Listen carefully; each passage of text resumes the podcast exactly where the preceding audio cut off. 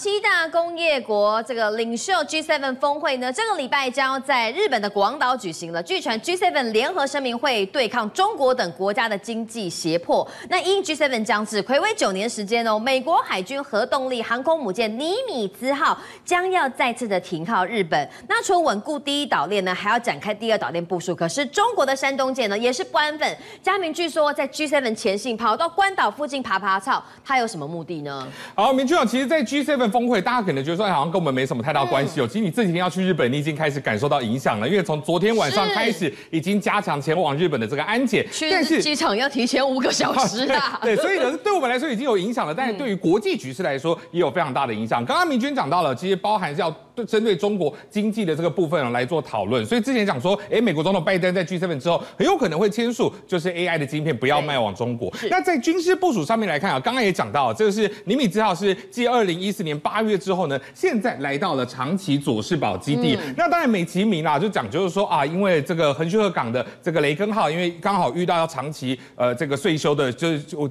呃保养就是修理的这段时间哦，所以刚好尼米兹号他来这边是为了填补这个空缺。但是这时间点上面也很明显嘛，你 G7 就是要确保各国元首的一个安全。好，所以这个时候魁违了九年，再度来到日本，当然外界外界相当的关注。那当然他不是只有来而已哦，因为他也扛起了这个第七舰队的一个重责大任，包含你要监管附近的一些军事演习啦，或者是哦在做整个第七舰队指挥调度，都要由尼米兹号来来担纲哦。所以这个动作你就看得出来说，哎，美国还是很积极的在维持第一岛链的一个安全。那当然除了这一个尼米兹号之外，其实哦在这个华盛顿宣言讲到了这个俄亥俄级的这个潜艇哦，它未来要放在南海这个部分哦，反而是让北韩也好，让中国也好，都相当的头痛哦。为什么会这么紧张？因为呢这一个核潜舰它可以搭配一百二呃一百九十二枚这个强度是广岛核爆原子弹三十二倍的一个核弹头，而且呢，透过三叉戟二型的这个核飞弹哦，它其实弹着点它的命中率非常高，弹着点点的误差只有差九十到一百二十公尺，所以等于说，哎，我把这个核潜舰放在这边，那未来哦，你中国可能不不太敢这么样的呃恣意妄为啦，因为毕竟最近这几天一三二零五五级的这个重型的呃舰艇哦，也是不断穿越日本海，那接下来如果说俄亥俄级的潜舰过来之后，那当然。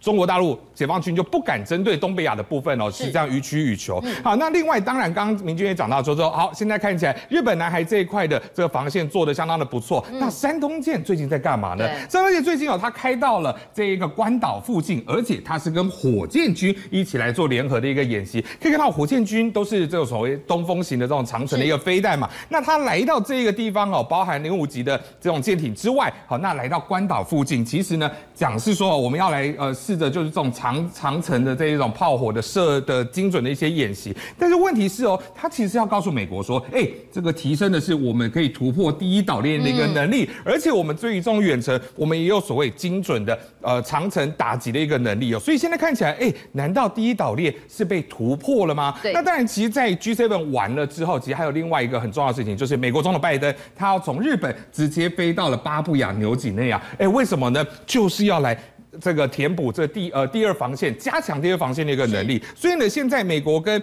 呃巴布亚纽几内亚哦，预计是会来签订一些军事的协议哦，包含里头一些机场也好啦。这种军港也好啦，在未来它有可能就是来针对哦美军的包含设备啦、燃料啦，好等等的，把它当做如果到时候它还真的发生战争的话，我可以来把这边当成一个临时的补给中心或者是维修中心也好，好，所以这个是接下来包含在第一岛链跟第二岛链的一个安排。那其实刚刚讲到，其实在呃这个共军哦，其实他看得到的都还不太担心，但是美国现在很怕共军的什么东西，就是他们的潜艇的潜艇，顾名思义，它一定要潜到海底下嘛，对不对？可是问题。是哎，在台湾海峡那个海不够深啊，所以变说他从两个方向来走。第一个，他要来到台湾的东部，是，所以我们可以看到之前无人机一直不断从台湾东部外海来经过来做勘察。除了加山基地之外，另外就是包含在东部的这个深海区的部分。那另外还有一个深海区就在南海这一块。好，那南海这个部分待会再来跟你讲。所以接下来哈，这个共军的这个潜舰，包含对于呃韩国也好，对于美军也好，其实都是非常要来严加提防的一个重点。来看到美国呃韩国现在有要开始来研发这个所谓迷你深盾级之称的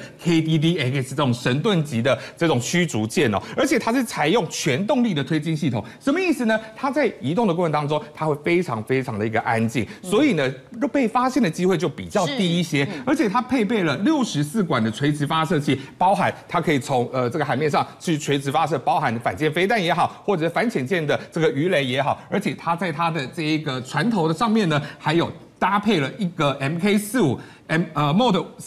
四的五寸舰炮，所以等于说我在海面作战可以，而且我也可以针对海底下有在做反舰的一个能力，而且不是只有它而已哦，它在这个部分机呃船上还有搭配两个直升机的机库，可以搭配包含 MH 六十 R 的这一个海鹰的反潜直升机，另外也还有包含这个野猫的反舰直升机，而且刚刚讲到哦，这个非常安静有逆中的特性。嗯、那为什么讲到这一个海鹰的反潜直升机这么样的厉害哦？来看到哦，其实它最高的一个飞行速度可以来到哎时速两百六十七公里，移动速度非常快，而且飞可以飞到三千公尺，也非常的高，而且它有。搭配非常先进的一个吊放的声呐，我们通过画面可以看到，其实它这个声呐系统，它是从直升机的底下是直接要是升到这个海里面去，那它可以来侦测，哎，就是这个东西，上面有没有？它可以来看看海里面到底有没有潜舰了，并且来精准的定位，然后搭配了它配挂了这个鱼雷的反舰飞弹，所以就能够有效打击这个我们看不到的一个潜舰。所以现在看起来，包含在韩国，好，大家还有在美军的部分，这些反潜的一个利器，就是为了要提防。共军、解放军他们这个看不到的潜舰带来威胁。好，看来说第一岛链哦，美国跟那韩国、日本加强部署之外哦，在这看不到海面下的潜舰，其包含了韩国跟美国也都诶布局了相当精良的武器跟驱逐舰来对应。可不然，刚才嘉铭讲到一个重点，因为现在哈韩国呃中国大陆啊已经把这个他们山东舰移到了关岛附近来，哎，他是说啊要来突破第一岛链的一个这个呃我美军这个呃呃设下的天罗地网。可是说实在话，不只是这个。地方，其实，在南海的地区，好像中国大陆有蛮多的动作，也是针对第一岛链甚至第二岛链而来嘛。对，其实第一岛链我们可以看到，包含日韩啊、台湾啊、菲律宾这一块已经纷纷扰扰不断。其实，在南海近期也是。是。那其实也跟我们讲到，其实它的这个潜舰，它你必须要有地方让它潜。台湾东部跟南海是很很重要的两个地方。对，所以我们现在看到这个在中非的部分哦，目前在针对南海的部分，主要就是在仁爱礁上面的一些争议了。仁爱礁它的位置哦，其实距离菲律宾的巴拉望省只有一百零五海里哦。那对于菲律宾来说，他就觉得说，哎、欸，这在我两百海里的这个经济海域的范围当中啊，所以他认为海仁爱礁应该是我们的、啊。嗯。但是呢，其实中国也认为说，哎、欸，不对，这个仁爱礁应该是属于我们的。所以在南海针对仁爱礁的部分，中菲两国就有积极的一个对抗。嗯、那当然有在菲律宾哦，我看到这张照片，其实菲律宾在一九九九年，哎、欸，离现在距离现在很久了。哦、嗯，一九九九年就有一艘这个船舰哦，军舰是抛锚在这边了，叫做马德雷三号。是。好，那其实现在呢，上头还有大约七个是菲律宾的一个士兵驻守在船上，那对于对菲律宾来说，就觉得哎。欸开什么玩笑！我现在在这边就有我的军舰，这个舰上也有我的菲律宾的的军人，所以当然仁爱礁是属于我们的嘛，对不对？好，做一个军事宣示的一个一个动作。但是呢，中国其实最近好也是有频频动作频频不断的过去，就说哎，那这个是我们的这个领土啊，所以好，他们也是不断的到这个海域来。所以其实，在十二号的部分，两军好，其实在这一个好海上，双方的海警船就有发生相当激烈的一个对峙哦。那当时那个菲律宾是派出了三艘的一个海警船来到这边。要来做这个陆呃船舰材料加固的一个动作，因为这艘船船底破洞了啊，要是沉下去，菲律宾就没有这个军事基地了。对，所以好就派这个船舰去。但是哦，你可以看到。当时菲律宾派出了三艘船，但是中国的海警船只有一艘，oh, 所以变成三三艘船加一艘船啊，嗯、所以在好海上有激烈的一个对峙。嗯、那当然还好，最后是没有发生太大的一个冲突。所以可以可以看得出来，中国现在在南海地区其实是积极的在布局。对，那除了跟这个菲律宾的这个仁爱礁之外，另外包含在越南，好这一个叫做万安滩，它其实是一个浅滩哦。那其实你可以看到它距离的位置，包含离越南非常的近，对不对？然后包含离这个印尼也非常的近，对，马来西亚也非常的近。那我问嘉铭，因为这仁爱礁它的这个深度较深，可以停就比较大的驱逐舰或者是潜舰，也比较适合去那边作战。可是万安滩，你刚刚说它是一个比较浅滩的地方，那为什么要抢这个地这个地点呢？明俊问到一个重点了，嗯、为什么要抢万安滩？看起来不起眼嘛？啊、你看它就是这样浅浅的，你去观光还可以，对不对？它到底为什么要抢这个滩？主要就是它的地理位置。刚刚讲到它离越南很近，离马来西亚很近，然后另外呃呃对，马来西亚这边马来西亚很近，对，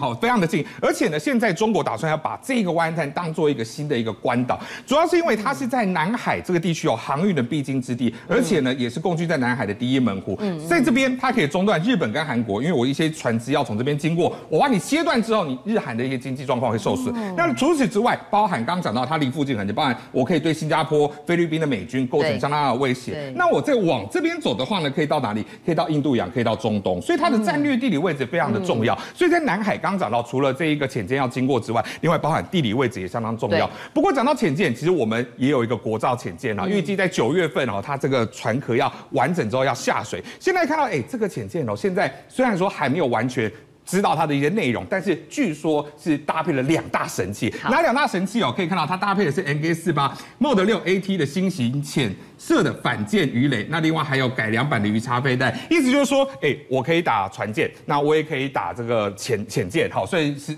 呃能力算相当的好。那尤其 N K 四八 Mod 六的 AT 这个长城的重型鱼雷哦，它其实速度非常的快，可以来到五十五节，等于说让你船你要跑也没地方跑。美军也做过测试，这种重型鱼雷它针对有这五千七百吨非常。大型的哦，这种船舰哦，当做靶船，一枚就可以把这个船舰打成两截，所以你就知道这一个杀伤力非常非常的大哈。那所以即便如此，你说像是什么山东号这种航空母舰、辽宁号这种航空母舰，或者是两栖登陆舰等等，都可以哦，这呃受到 MK。四八的这一个呃对应的状况之下，其实哦是受损会非常严重。嗯嗯、那除了这种大型船舰之外，最近美军呢也在研发另外一种叫做迷你潜舰。这种迷你潜舰呢，其实它过去有对应到的是海豹部队，他们用的。好，我们过去在讲海豹部队的这一种呃潜呃在这种水里面的投放在看这个画面就知道，其实它是人，好，它没有办法包覆在这个机器里面，它是要出来外面然后来做移动的，它只能做一个载运的部分。问题是这个迷你潜舰它就真的像是小型的潜水艇，我帮你放。放下去之后呢，你可以移动到，譬如说敌军的后方也好，好来做突袭的动作。所以你不用说，哎，我还要穿这潜水装，我还要这个氧气瓶，然后还要。暴露在这种大自然的海水里面，所以呢，接下来洛克希德马丁他在研发这个迷你潜舰哦，我跟你讲，这种干式的这种战斗潜航载具哦，其实现在都是列为最高机密，到底它会长什么样子，没人知道。但是哦，外界认为说，哎，它可能还是大概这样细细长长的，大概三十六英尺，大概十二公尺长，那排水量大概是三十吨左右，只要两个人就可以操作。但是哦，它最大的航程可以来到六十六海里，等于说移动距离非常的广，而且下沉可以来到一百米这么深，所以你在海面上被发现的几率是相当相当的低的，而且不是说只有这两个人，对，你还可以额外再搭载八个船员，然后另外还可以载大概一公吨的货物。所以如果现在看这一公吨的货物都是火药炸弹类的东西，它在海底下有办法做到。我从后面，政界、商界、演艺界跨界揭秘，重案、悬案、攻击案、拍案惊奇，新闻内幕、独特观点，厘清事实，破解谜团。我是陈明君，我是李佳明，敬请锁定五七新闻网，真相不漏网。